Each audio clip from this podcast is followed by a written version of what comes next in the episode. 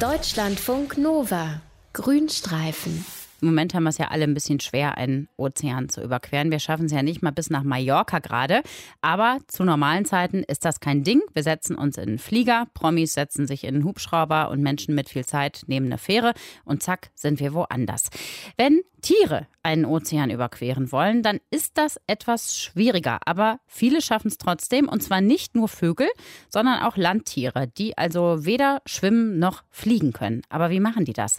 Das fragen wir unseren Deutschlandfunk Nova Tierexperten Dr. Mario Ludwig. Hallo Mario. Hallo Steffi. Welche Tiere sind das denn überhaupt, die da reisen?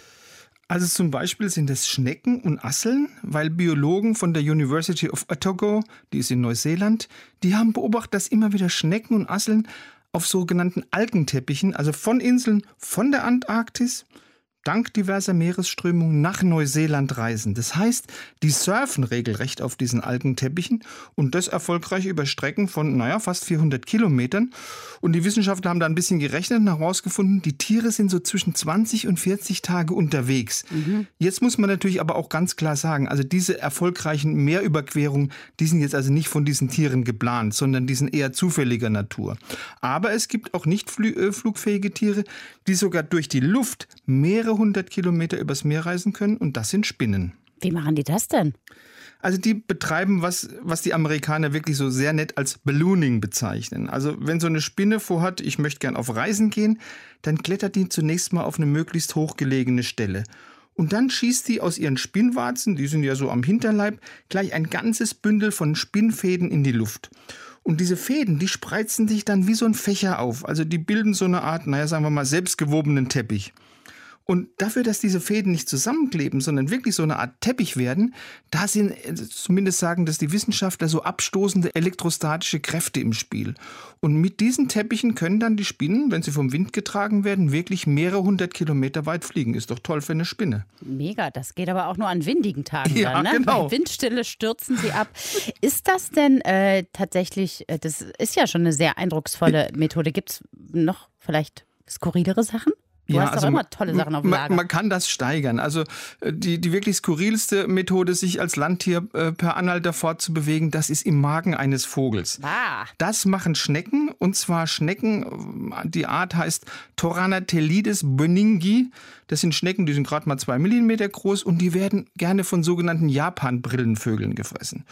Und die Heimat der Schnecken, die ist sehr begrenzt. Das ist ausschließlich die japanische Insel Hajajima.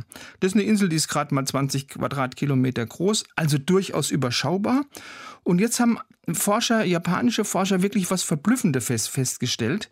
Die Forscher haben gesehen, dass die Vögel immerhin 14 Prozent von den Schnecken, die sie gefressen hatten, lebendig und ohne größeren Schaden einfach an einer anderen Stelle wieder mit ihrem Kot ausgeschieden haben.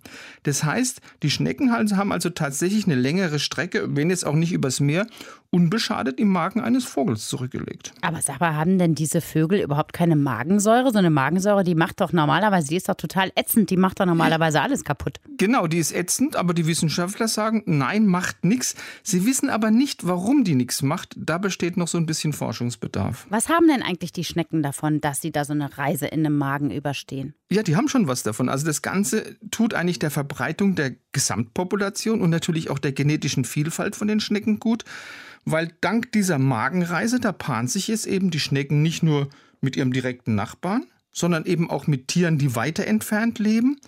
Und die Schnecken haben auch sehr gute Chancen, sich in ihrer neuen Heimat zu etablieren. Warum das?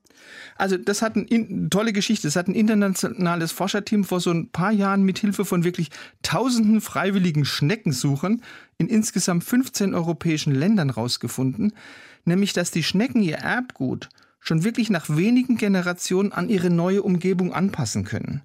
Also es gibt zum Beispiel die Hein-Bender-Schnecke, die ähm, klingt tot. Mhm. Die, die hat den Lebensraum Düne und die ist dort tatsächlich nach 15 bis 20 Generationen schon deutlich heller geworden.